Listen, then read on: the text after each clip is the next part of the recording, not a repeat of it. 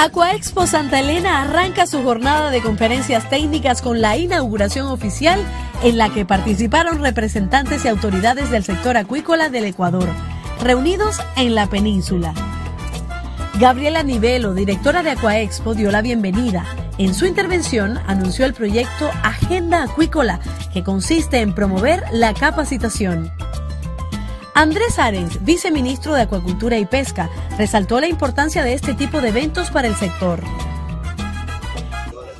Bueno, el Aquaexpo de Santa Elena es el primer Aquaexpo de los cuatro que se organizan en el país. Lo organiza la Cámara Nacional de Acuacultura. Nosotros como ente rector de la acuacultura, a través de la Subsecretaría de Acuacultura, participamos de, estos eventos y colaboramos eh, en todo lo necesario para que el intercambio de conocimientos y, eh, la exposición de innovación y, exposición comercial se pueda llevar a cabo en el sector más importante de la economía ecuatoriana, como es el sector camaronero.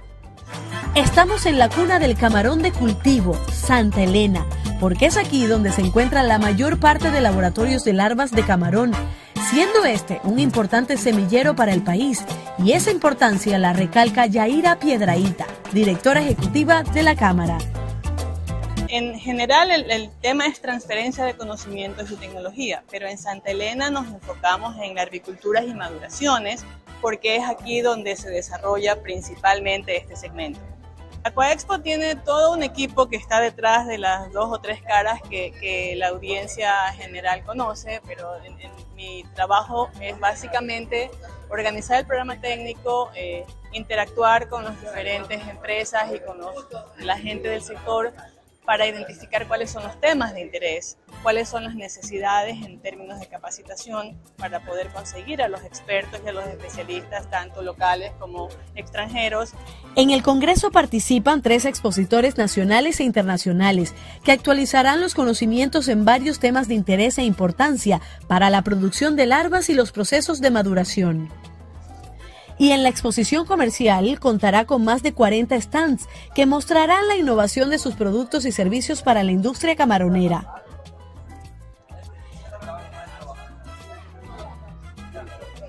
Nosotros somos Agrosumport, somos una empresa que tiene 17 años en el mercado, tenemos insumos para camaroneras y para laboratorios, desde eh, probióticos hasta fertilizantes eh, y estimuladores de apetito, artemias, bacterias. Entonces tenemos una línea bien amplia de insumos que pueden ayudar al sector camaronero a resolver muchos problemas. Ecuador es una, una empresa global que en Ecuador damos servicios de productos para camarón. Eh, para el medio, para mantener la sostenibilidad en el cultivo de camarón, estamos, tenemos un producto que se llama Artemia Cepar, la misma que ya no usa químicos para su proceso de eclosión. Mi nombre es Dora Cota, soy representante de ventas eh, de la empresa Sabre Brothers. Este, llevamos más de arriba de 25 años en el mercado ecuatoriano, brindando nuestros servicios y nuestros productos para la, agricultura. y estamos muy contentos de estar aquí este, compartiendo con ustedes en este evento. Muchas gracias. Somos Laboratorio Lazo, un laboratorio de servicio. Realizamos lo que son análisis físico-químicos en alimentos, en temas de cosméticos, en temas de agua, empresas farmacéuticas, entre otros. La empresa Aquametrix y estamos aquí en Salinas y estamos en todas las ferias importantes del Ecuador. El producto que nosotros estamos entregando es tecnología, tecnología acuícola para mejoramiento de la producción en el sistema camaronero, tanto para larvas, para toda clase de, langostinos. Empresas son más eh, por todo, por la, la máquina y para oxidar el, para agua. Sí. Lo que nosotros traemos acá a la expoferia por acuicultura son los blowers lobulares, los cuales son de marca norteamericana, Garden Denver, y también la línea de blowers regenerativos como son los que tengo aquí al lado junto a mí. Desde el 2010, la Cámara de Acuacultura ha realizado eventos en esta provincia con el objetivo de capacitar a los larvicultores en diversos temas que permitan enriquecer sus conocimientos para aplicar óptimos protocolos de manejo en las diversas áreas de los laboratorios para una producción más saludable y sostenible. Un saludo para Sustentable, para Guillermo, para Albacorita y para todo el equipo. Y no me olvido de Alondra, que después se me resiente también.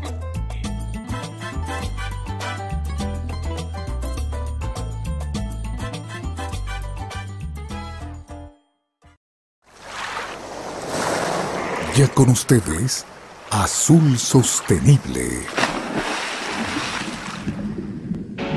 Un espacio de diálogo sobre la importancia del océano para Ecuador, relacionado a la conservación y el uso sostenible de sus recursos. Bienvenidos.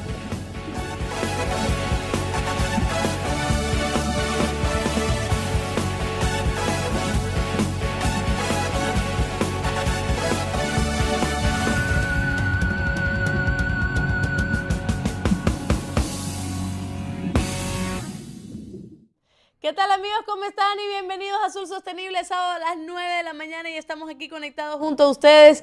Gracias por acompañarnos, gracias también por seguirnos en todas nuestras redes sociales y por seguir todos los reels, las noticias y todo lo que tenemos para publicar para ustedes. Y aquí estamos para que se conecten, para que interactúen con nosotros, para que nos envíen saludos y para que estén pendientes del interesante tema que vamos a tocar el día de hoy. Aquí está el ingeniero con su camisa de tiburoncitos pequeños sonrientes. Que no tienen cola, déjeme decirles así que hay que ver dónde se quedaron las colas. Las colas, ¿se llama cola? Usted sabrá porque usted fue la, la aleta de atrás. Sí, la aleta caudal. ya. La, la bióloga. Usted debe saber dónde se quedó porque usted fue que me regaló esta camisa. ah, ya, ya, ya. ¿Dónde, ¿Dónde la recortó? La vamos a denunciar por PG legal.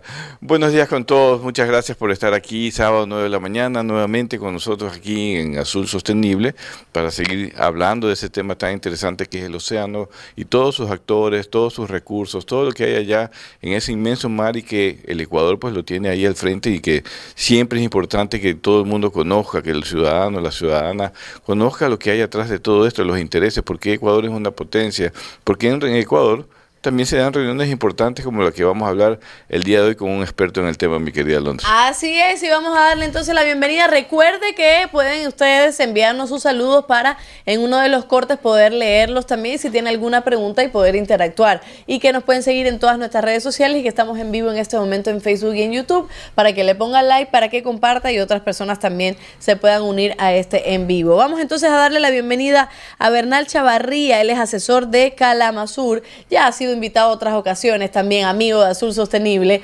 ¿Cómo está Bernal hoy para hablar sobre la reunión de la Organización de Ordenamiento Pesquero del Océano Pacífico Sur que se va a realizar en Manta? ¿Cómo está Bernal? Muy buenos días, Alondra. Buenos días, Guillermo. Muy bien, muy contento de estar primero acá en, Manta, estar en, Ecuador siempre es eh, para nosotros un honor. Este, eh, sentimos con mucho orgullo latinoamericano eh, eh, el desarrollo que ustedes tienen y lo compartimos con alegría.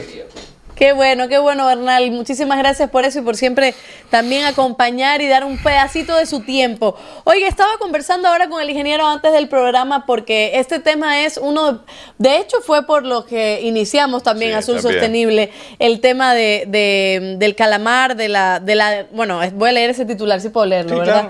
Porque ahora el ingeniero me pasa un artículo muy interesante que habla sobre la voraz demanda china por el calamar en aguas sudamericanas. Y yo recuerdo que el programa comienza Azul Sostenible comienza porque en junio, julio creo que fue, en donde la flota pesquera china estaba cerca de las aguas ecuatorianas y todo el mundo empezó, y esas luces, ¿y qué pasó? ¿Cómo es posible? Y nosotros comenzamos a hablar sobre este tema eh, interesante y a raíz de ahí también hemos hablado de otros con otros expertos en donde hablamos de cómo la necesidad del ordenamiento, la necesidad de que haya regulaciones, la necesidad de observadores, la necesidad de que si vienen a pescar, sobre todo el, calamar tan importante, que se haga realmente con, como debe ser. Estoy correcto, ¿no? Sí, correcto. Entonces cuéntenos más o menos cómo, primero, cómo va a ser esta reunión, cuáles son los temas específicos que se van a tratar y si este también es, sigue siendo clave para ordenar y para que la pesca del calamar también sea sostenible para todos, ¿no?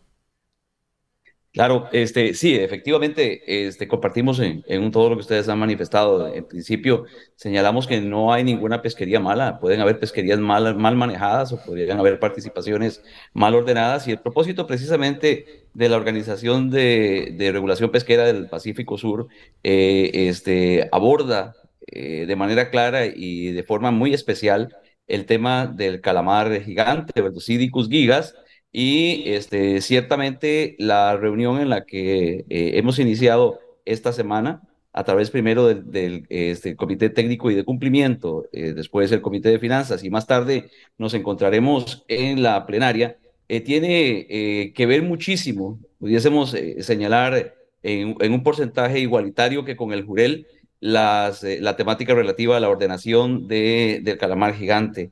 Ustedes eh, han puntualizado un tema que es eh, este, clarísimo. Tenemos una participación eh, inequitativa, este, incrementada de las flotas de, de, larga distancia, particularmente de la flota china, y esto pone en un nivel de alerta y conflicto al desarrollo de las pesquerías precisamente de los países costeros. Estamos hablando sin duda en el Océano Pacífico Sur de el Ecuador, Perú y Chile, eh, particular y especialmente. Entonces, el propósito eh, de todo esto es eh, asegurar la sostenibilidad de la pesquería que tiene como componente no solamente el aspecto científico, sino asegurar que el comportamiento de los pescadores esté alineado con este propósito científico y que el monitoreo, control y vigilancia sea el correcto y que pues adicionalmente también este, que exista una voz bien escuchada de los participantes y los interesados en estas pesquerías de eh, estos particulares, especialmente tres países del Ecuador, eh, Chile y Perú. Bernal, buenos días, un gusto saludarte y qué bueno que estés por, por Manta. Yo estaré próximamente por allí también en el equipo con Ecuador y contigo, con Calamazur, que representa el sector privado justamente de los armadores de Ecuador, Perú y Chile. Y la, la polémica pues que se ha generado justamente en la pesca de calamares porque no hay un ordenamiento todavía adecuado. No se está trabajando, se está construyendo a través de una organización regional pesquera que es lo correcto, lo que dice la Convención del Mar, eh, pero tenemos que reconocer que todavía hay mucho trabajo por desarrollar.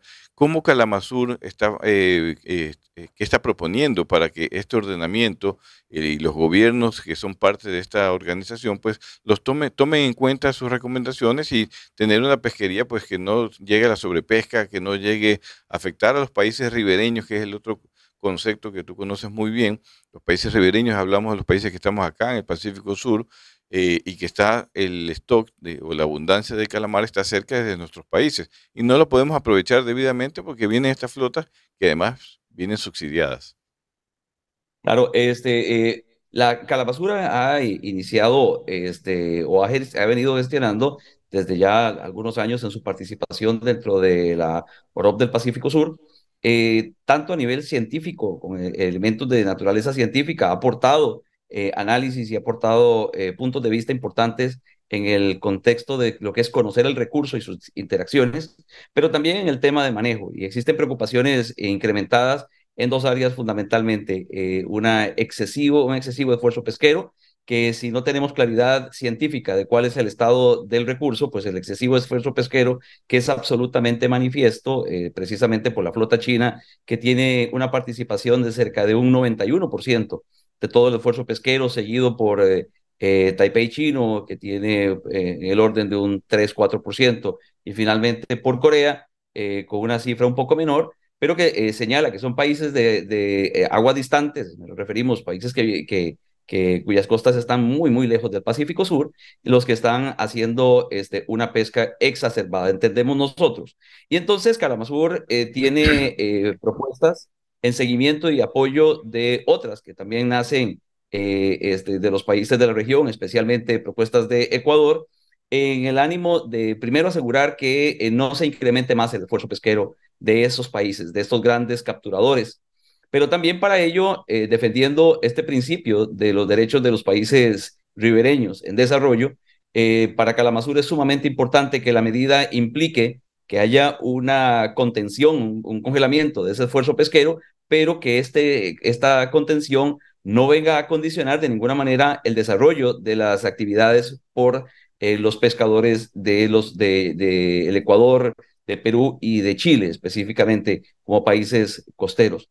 Esta es una preocupación fundamental, pero también hay otra preocupación y hay una propuesta que se ha manejado en este sentido, eh, en, eh, de que este, se mejore las condiciones del transbordo. La operación de los países de pesca de larga distancia eh, es tal que los países, que los buques pesqueros no se devuelven a puerto después de las capturas, sino que siguen pescando y para ello utilizan un mecanismo que es el transbordo de las capturas en alta mar.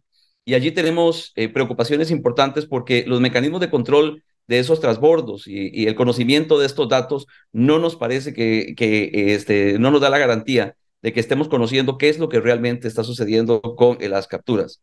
Por otro lado, existe eh, una importante preocupación acerca de la cobertura de los observadores a bordo. Sabemos que los datos que presentan los capitanes, este, o, cada una de las embarcaciones por sus responsables, pues son datos importantes. Pero en el manejo de la pesquería es muy importante tener mecanismos de control cruzado y para esto los observadores a bordo eh, nos ayudan con datos eh, independientes que eh, nos permiten conocer y verificar de mejor manera la realidad de esta información. Hay una propuesta adicional también que para Calamasura ha sido muy importante y que está sobre la mesa. Será uno de los temas que ojalá que se pueda, se pueda discutir apropiadamente. Y es el asegurar la participación efectiva de los eh, pescadores y de, y de las autoridades en este mundo tan complejo como es el manejo pesquero. Y para ello el idioma es muy importante. La OROP del Pacífico Sur, eh, eh, desde que se creó, este, conjugó esfuerzos de países hispanoparlantes, como los países de, este, América del Sur, y también eh, países que eh, tienen como lengua eh, oficial el idioma inglés. Y aunque el acuerdo no, no determinó un idioma oficial, unas reglas de procedimiento establecieron el idioma inglés como el idioma operativo hemos este, venido dando seguimiento a este asunto y entendemos claramente que este es el momento para que el idioma español también forme parte del idioma oficial, porque de esta manera podemos asegurar que nuestros pescadores, de manera directa, oficial e inequívoca, saben cuál es el contenido de los estudios científicos, también que pueden participar de manera directa en los debates, que no hay ninguna reserva de tener que, ir a, buscar eh, intermediarios adicionales para poder entender qué es lo que está sucediendo. Eh, debemos destacar que Ecuador, como país anfitrión, ha proveído de traducción, pero a costo del país organizador. Y esto lo consideramos que no es lo pertinente porque dependería entonces de ese esfuerzo adicional y para ello lo que queremos es que la comisión reconozca el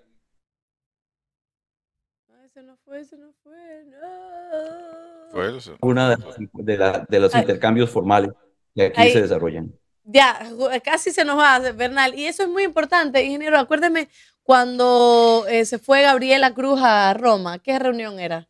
Esa era de, FAO, de Roma para hablar de todas las pesquerías. Y se acuerda que el tema del español y el inglés, el tema del idioma también se tocó en ese caso que, que tuvimos la entrevista. No sé si fue Gabriela o fue otra pescadora también que nos decían que sí, que el idioma español como que se está dejando de lado y que no se entiende ciertas cosas. En algunas partes parece que sí se dejó de, traducir, pero normalmente en FAO sí se traduce por lo menos a, dos idiomas más, francés y español. Pero, eh, pero, estas reuniones. Claro, o sea, pero eh, eso que menciona que uno no, uno no, no, no, lo pensaría, ¿no? Pero claro, es importantísimo y sobre todo si están tocando temas de, de América del Sur, que también los pescadores estén en contacto con toda este, esta situación. Ahora, otra cosa que quería preguntarle al ingeniero también y a usted, Bernal, el transbordo es cuando estas embarcaciones están por ahí, por su zona, están pescando, se alejan un poquito más allá, viene otro barco, ellos descargan y siguen pescando por ahí. siguen pescando, o sea, ellos siempre están activos y ese, ese transbordo, esa información valiosa se va a China, porque por ejemplo esos barcos que se llevan todo el calamar que se pesca en la zona, se va para eh, China, no, se, no, no, regresa a puertos o no está en los puertos sudamericanos y no hay como registrarla ah. adecuadamente para tener una información O sea, esas embarcaciones deberían ir a los puertos de, de acá para, para contabilizar, para, para contabilizar, para tener transparencia, que es uno de los temas claves en esta pejería, lo que se está peleando es que existan observadores a bordo eh, humanos o electrónicos para poder transparentar todo lo que pasa en a bordo de esa pesquería y también que en los transbordos exista información apropiada y que se hagan en puertos. Eh, Ecuador ha sido de la propuesta de que no se haga transbordo en alta mar, sino que se vengan a los puertos sudamericanos y que hagan aquí el transbordo que sea necesario. Y ahora otra pregunta, Bernal, y elige también, pero no sé si es competente, pero por ejemplo, aquí en el, en el, en el artículo decía que cuántas flotas decía ingeniero que tiene 671 Ajá, chinas, ¿no? 670 y pico, ¿verdad? Que tienen. Ahí está. El principal actor detrás de este Voraz Apetito de China y tiene una flota declarada de 671 barcos. Y yo pregunto, y esto es algo que siempre tocábamos nosotros aquí en el programa, Ecuador podría también eh, ya eh, meterse, digamos, en este asunto de pescar calamar, de, tener una pesquería ya sostenible, de poder tener todo esto para poder de alguna forma, no, la palabra tal vez no es competir, pero por lo menos también tener lo nuestro, ¿no? y, lo que nos compete también, digamos, en esa zona. ¿Sí podría, eh, se puede discutir eso también en, en esta reunión? Claro, Alondra, más bien eh, lo que estamos tratando es que evitar que se le impida a los países poder participar. Al día de hoy, eh, de hecho, hay este, procesos que están en marcha para que Ecuador y sus embarcaciones puedan este, asegurar una participación, que al final de cuentas, y quizás yo le cambiaría la palabra competir por participar en eh. realidad, a veces las, competencias son bastante desiguales, pero al menos lo que tienen derecho nuestros países es a participar y a participar además de conformidad con las necesidades y las oportunidades que tienen nuestros países que tienen una gran dependencia en, la, este, en el desarrollo de las actividades pesqueras sostenibles. Ese es otro, otro elemento fundamental. Este, los países eh, eh, de América del Sur, Ecuador, Perú y Chile, están comprometidos con la pesca sostenible y entonces no es lo mismo cuando tenemos un compromiso de hacer las cosas bien, donde queremos participar no solamente por derechos, sino porque somos responsables con el ambiente y con las comunidades, eh, que aquellos que de todas maneras nos dejan algunas dudas importantes de si se está haciendo las cosas de la manera correcta. Y este tema del transbordo, quisiera agregar solo este, un detalle adicional. Aparte de la, de, la, de la duda que nos presenta acerca de la efectividad de los datos, como bien lo decía don Guillermo, eh, esta actividad que implica que los barcos no regresan a puerto les permite prácticamente pescar, digámoslo de esta manera, 24/7 los 365 días del año. Mientras que eh, este, las embarcaciones locales eh, ya llegan al sitio de pesca, cargan, regresan a puerto y esto tiene un balance o genera un balance natural en la actividad pesquera. La presión pesquera se controla eh, no solamente por el poder de pesca de la embarcación, sino por la dinámica que tiene eh, el viaje de pesca. Una embarcación que está extrayendo todo el tiempo tiene eh, un efecto multiplicador importantísimo, de tal suerte que esas más de 600 embarcaciones, usted pudiese decir que en términos de esfuerzo de pesca, pudiese estarse duplicando este, o por lo menos multiplicando de una manera importante. Esto es, esto es ese gran paquete, pero, como, pero a su pregunta de manera directa, claro que lo que estamos eh, eh, procurando es asegurar con los estados, que son los que deben eh, este, sentar las bases de sus requerimientos, y nosotros, desde la perspectiva de Calamazur, apoyarles con todos los argumentos técnicos, científicos, jurídicos y, sociales y económicos, para que exista esa oportunidad de participación eh, adecuada y natural a la que tienen derecho los países costeros. ¿Y China sí hace caso a todo esto? O sea, si se hacen las reuniones aquí, es que sí, porque dice, sostenible somos aquí, aquí abajo. Pero... La visa china.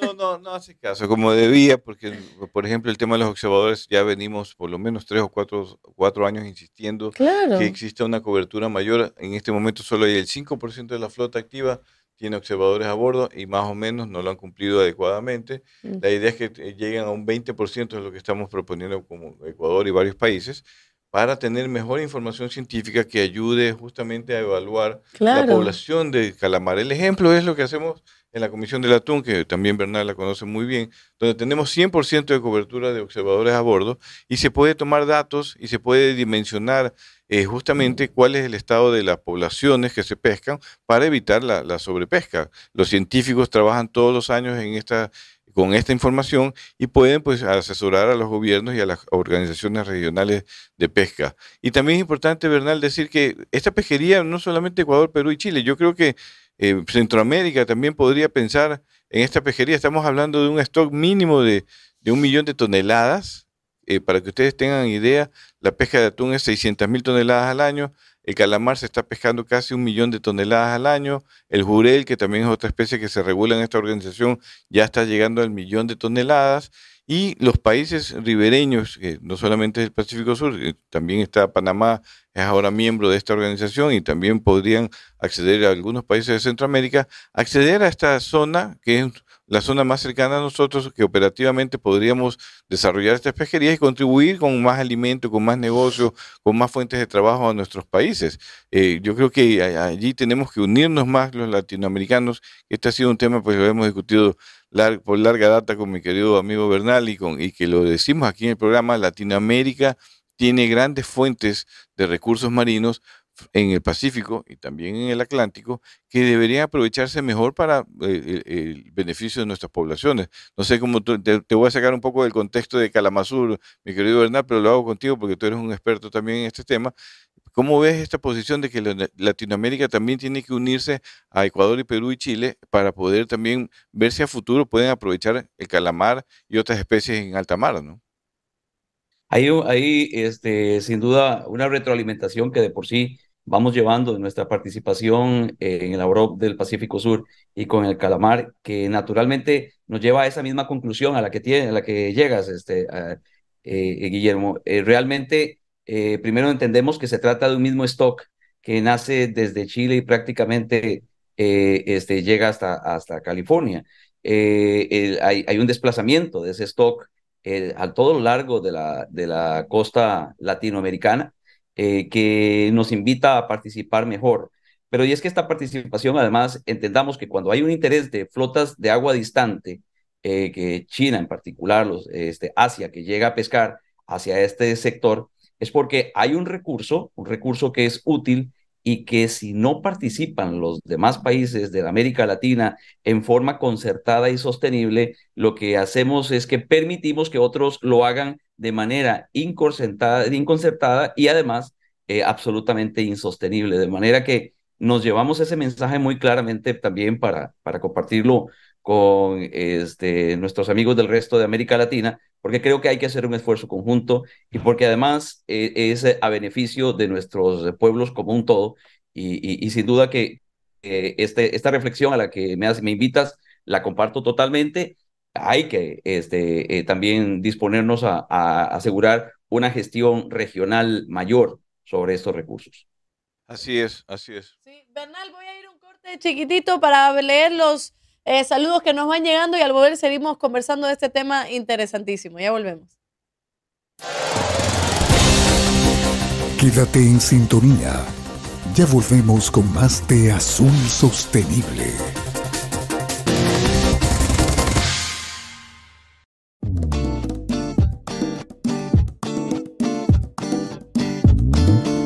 Super abre fácil de atún manabí cuando tengas hambre atún manabí. Super abre fácil de atún manabí cuando tengas super hambre atún manabí. Super abre fácil se abre super super fácil. Super abre fácil se abre super super fácil. Para mano chiquita o mano grandota levantas y sas del mar a tu boca. Super abre fácil de atún manabí cuando tengas super hambre atún manabí.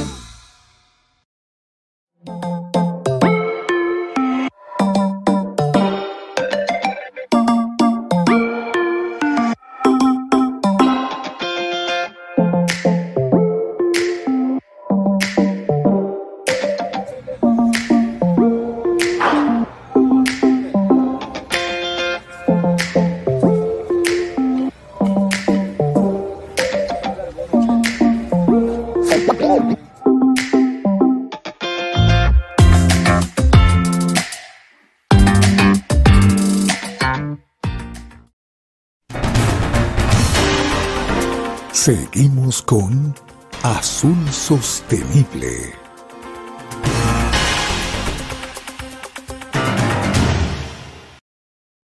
Amigos, ¿qué tal? Volvemos. Tenemos saluditos por ahí. Tenemos algunos saludos. Cuéntame, directora. Ahí están. Pizza dice buenos días, Alondra Guillermo, Albacorita más y más y Isaac y el calamar también. calamar, una buena alternativa para la pesca artesanal y lo más rico, chicharrón de calamar en salsa tártara, delicioso. ¿Tienes hambre, Pizza? ¿Sabes que yo nunca he probado el calamar porque no sé si, si soy alérgico o no? Pero ya lo voy a probar. Todavía está pendiente toda sí, sí. para todo eso, todo eso, ya, para morir feliz ya. Saludos, ingeniero Alondra, gran trabajo, dice Sebastián Basantes. No sé, ah, tiene que decirnos dónde nos están escribiendo. Grace Hunda dice saludos para el ingeniero Morales y para Alondra. Ah, mira, la Grace está en Guayaquil. Ah, mira, ¿por qué no está aquí? Mira tú. Saludos para Yasmín May, si Dios lo permite, las veré el lunes, dice. El Ah, sí. lunes viene para acá. Ahí está Grace Hunda, está Ever Ángel, saludos desde el Oro, que siempre está conectado con nosotros. ¿A quién más tenemos? A René Carrasco, hola, buenos días, excelente programación desde el Oro también. Nos saluda. René, eh, Pablo Tulio Rodríguez, las restricciones para exportar potas a China son tan fuertes como para no competir con su flota ilegal que pesque en mares internacionales. Terrible, dice. Ever Ángel, debe existir ayuda gubernamental para realizar estas nuevas alternativas de pesca como es el calamar gigante, ya que para modernizar las embarcaciones los costos son altos. Toda la razón, y eso hemos también hablado, incluso hemos hablado eso con viceministros, con secretarios, con todo Claro. el mundo, para que esto... Está pendiente en la Pues agenda. Ecuador está perdiendo un montón, pues si no... Mira, eso lo tenemos ahí mismo, bueno, no ahí mismo, pero está ahí. Y Ecuador pesca atún por esa Sí, zona. O sea, sí pues. tenemos flota de altura en alta mar, Perú también, México también, Centroamérica también. Claro, Wilson Ortega dice buenos días. Saludos eternos a Guillermo, el tema súper interesante. Ya en su tiempo trabajamos algo con el calamar Así gigante, es, así es. con la embarcación Ploteo en el INP actual IPIAP. Ahí dice Wilson. Ever dice, compartir conocimientos con diferentes países que tienen experiencia en la captura de calamar gigante es beneficioso para nuestros pescadores, ya que es una alternativa de pesca que va a fomentar su economía. Ahí está. Nalo dice, excelente contribución de parte del doctor Chavarría. Ah, Mario González, me alegra saludarles nuevamente a Londra Guillermo y Bernal. Interesante entrevista. El presidente de Alpescas estará participando en la reunión de Manta. Saludos desde El Salvador. Qué chévere, Mario, ahí también nuestro invitado. Mariana Benítez, saluda a los amigos pescadores artesanales de mi provincia y del país. A usted, Guillermo, Alondra y May, mi fraterno abrazo. ¿Cómo le fue a Mariana? ¿Sabemos Mariana, algo? no sé, que nos diga. Ahí que nos diga cómo le fue. ¿Sí quedó? ¿Sí quedó? Ah, Sí quedó bien. La concejala. Muy Sí quedó de concejal. Perfecto, perfecto. Concejal bien ahí escríbanos entonces. Saludos amigos y saludos al, al señor Chavarría. ¿Considera realmente que la Europa del Sur tiene capacidad sancionatoria ante incumplimientos de la flota asiática en la cobertura mínima de observadores? Dice Agustín González. Más o menos lo que yo trataba de preguntar con que China hace caso o no hace caso. Es más o menos por ahí va la cosa. Grace Oyola dice, Dios los bendiga desde la provincia de El Oro. Son los saludos que nos llegan y seguimos conversando con Bernal eh, de este tema que fue el inicio de Azul Sostenible y siempre lo vamos a estar tocando hasta que se resuelva todo. Y una de las preguntas que yo le, le tenía, Bernal, es que, eh, ¿qué puede hacer el presidente de, de la comisión, digamos, para, para que todos los países miembros que integran la comisión también se pongan de acuerdo por mayoría o por consenso para que China eh, logre eh, asumir estas medidas tan necesarias como el tema de transbordos eh, y, y- ¿cómo se llama el otro? Observador. Obse- iba a decir vigilantes, observadores. ¿Qué puede hacer el, el- el presidente de la comisión? El, el audio, Marco. Bernal, ahí, ahí, ahí. Ahora sí. Sí. Gracias. Y, y gracias también por la pregunta que, no- que nos efectúa eh, este, la audiencia, porque es sumamente importante. Los procesos de gestión internacional de las pesquerías parten de un principio en el que se señala que todos podemos participar de la, de la pesca en la alta mar, pero debemos hacerlo de manera concertada y responsable basado en ciertos principios. Estos principios se van eh, manifestando luego en resoluciones. Ahora, la fortaleza de las resoluciones depende mucho de la fortaleza con que los países presenten las inquietudes y logren desarrollar bajo la presión necesaria el consenso o las mayorías que contengan eh, o que generen esa posibilidad sancionatoria. Existen mecanismos sancionatorios, eh, este, eh, prohibiciones a la pesca, incluso pudiese llegar que el incumplimiento a ciertas medidas implique que se pierden los derechos de pesca. Pero para eso la organización debe evolucionar. Y de ahí es que es muy importante la concertación de los países participantes, en este caso inicialmente de eh, Chile, Ecuador, eh, Perú, Panamá, que está también participando, y otros que pueden eh, también eh, insistir en el diálogo y en la negociación para que soluciones contengan esas sanciones que, como digo, pueden implicar incluso hasta la eliminación o la suspensión de los derechos de pesca. Sin embargo, al día de hoy eso está en un proceso de construcción. Bien lo dijo Guillermo en un momento que estamos apenas evolucionando. Evidentemente, la preocupación es que el marco regulatorio no está completo todavía.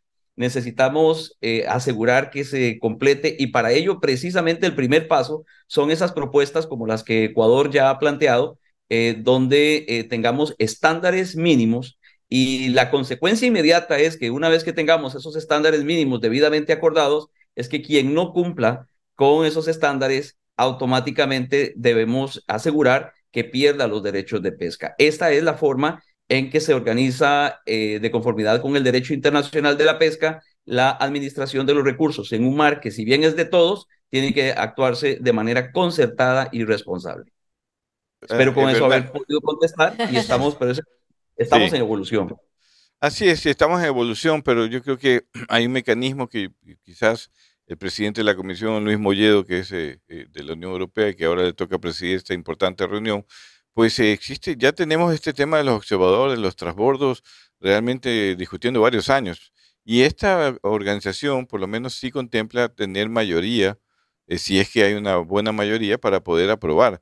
Eh, ¿Será que el presidente nos llevará a la votación si es que durante la semana al menos nos, ponemos de acuerdo en un estándar mínimo en el tema de mejorar la cobertura de observadores, eh, eh, tener los transbordos con mayor información, mayores datos que se está pidiendo a través de las propuestas que han presentado Ecuador y otros países?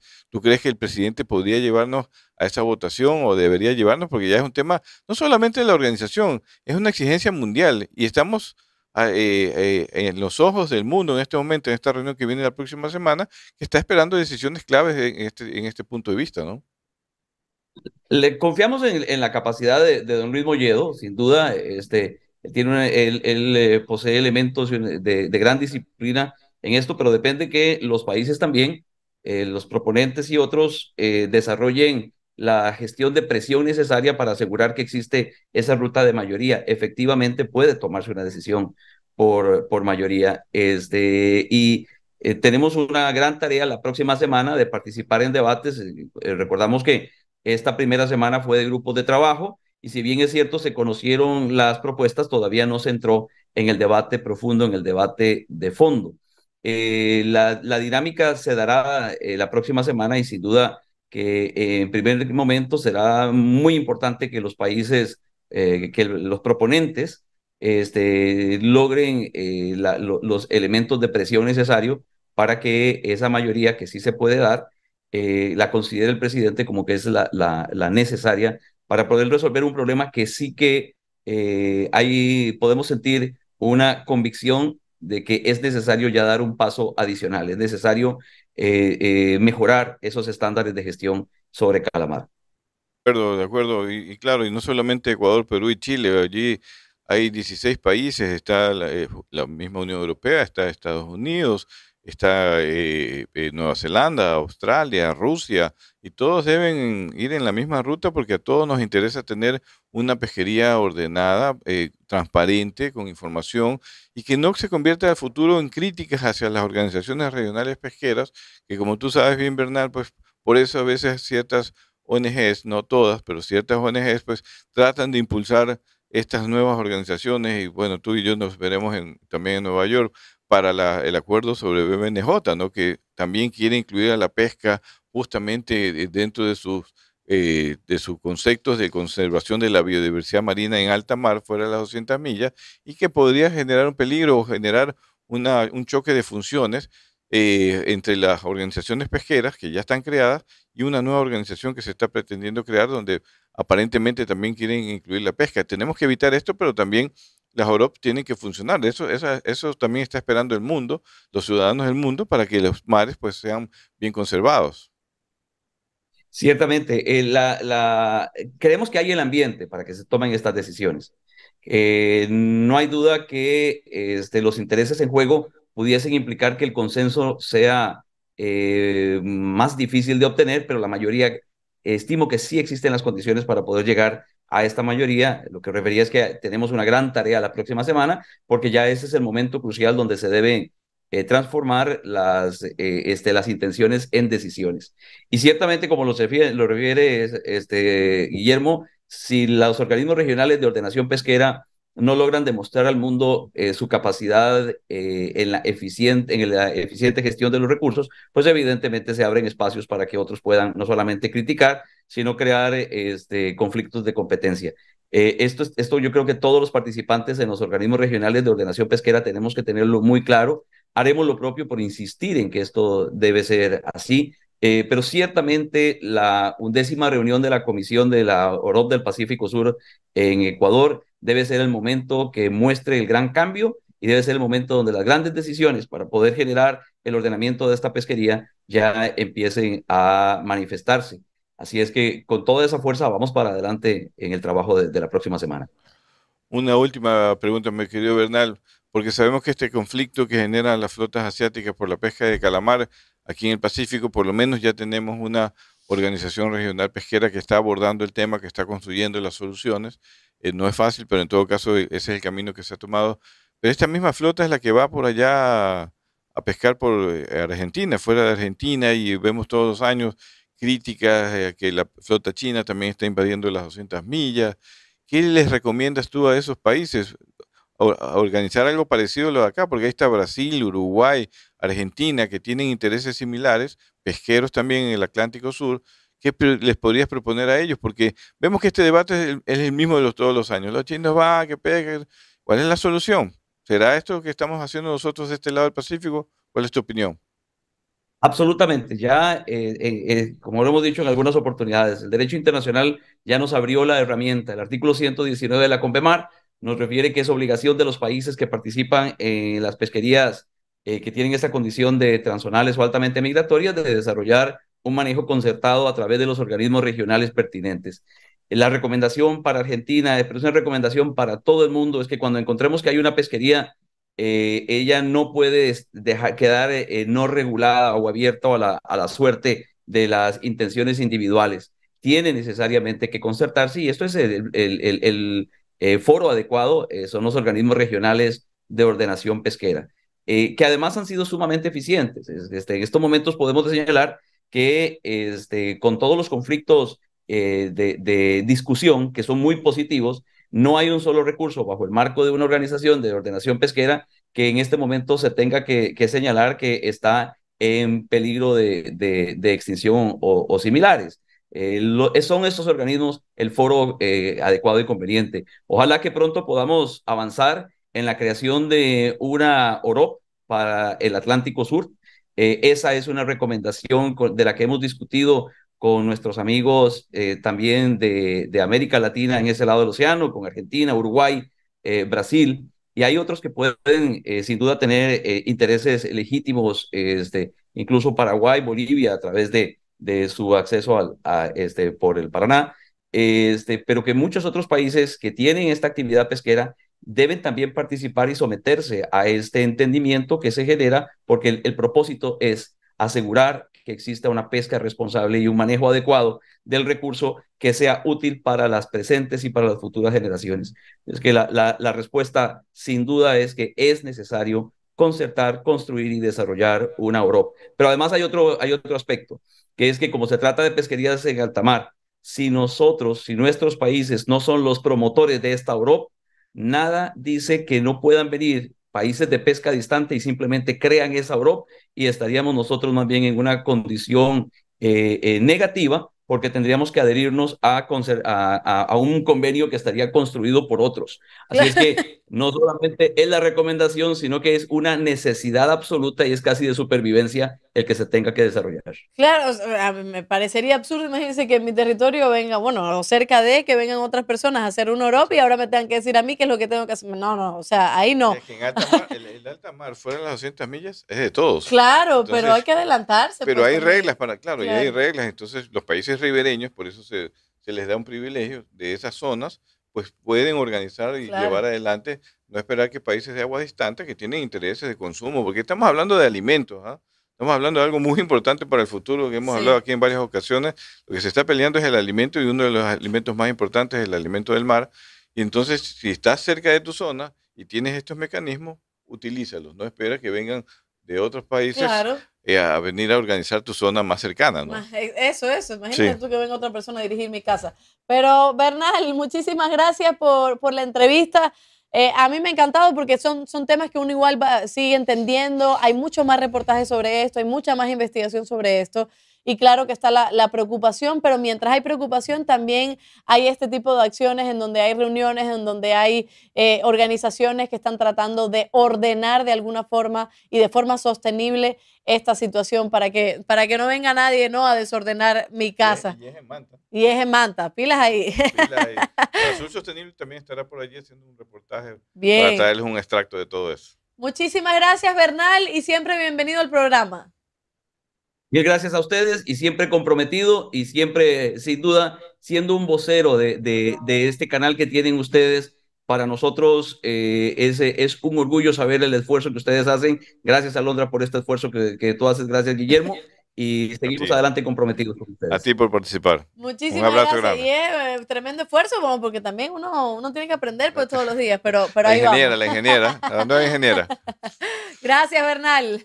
Un abrazo. Y muchas gracias también a todos los que se conectan. Es un tema interesantísimo. Ojalá también eh, los estudiantes, todos quienes participan en, en este sector, puedan siempre ver a sus sostenibles. Se quedan los programas guardados en YouTube, en Facebook, que también están en Spotify, para ir aprendiendo. De verdad, fuera de broma, uno, uno ha aprendido a lo largo de estos, que ya, ya, Ya, vamos para tres Ya años, Vamos ¿no? para tres años. Y, y uno aprende, y hay temas que cuestan más que otros, pero uno va aprendiendo y sabe que eh, el tema de soberanía, temas de sos- sostenibilidad, temas de ilegalidades, etcétera, para, para uno también aprender a cuidar lo, lo que es. Lo que tienes frente al mar, ¿no? Tenemos un mar tan, tan rico en el sentido no solo del costero, tenemos Galápagos, tenemos, y no solamente las 200 millas, porque lo hemos dicho en varias ocasiones, el Ecuador puede acceder al alta mar a esos recursos como el calamar. En esta organización también se discute el, el jurel, que es otra pesquería importante que se da al sur del Pacífico. También la pesca de profundidad, también se habla de la pesca de profundidad, se regula, que sobre todo lo están hablando los países de Australia, Nueva Zelanda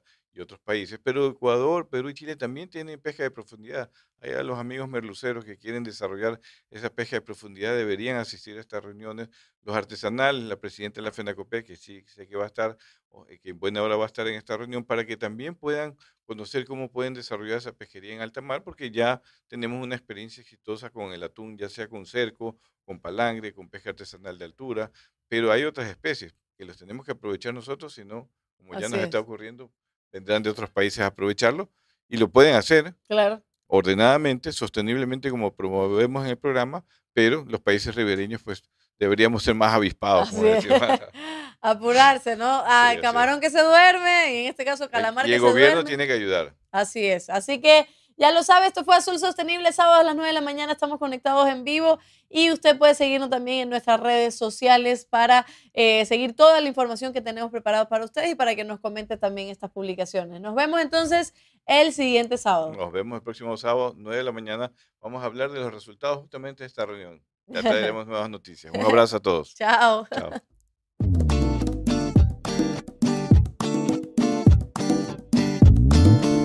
Super abre fácil de atún manabí cuando tengas hambre atún manabí. Super abre fácil de atún manabí cuando tengas super hambre atún manabí. Super abre fácil se abre super super fácil. Super abre fácil se abre super super fácil. Para mano chiquita o mano grandota levantas y del mar a tu boca. Super abre fácil de atún manabí cuando tengas super hambre atún manabí.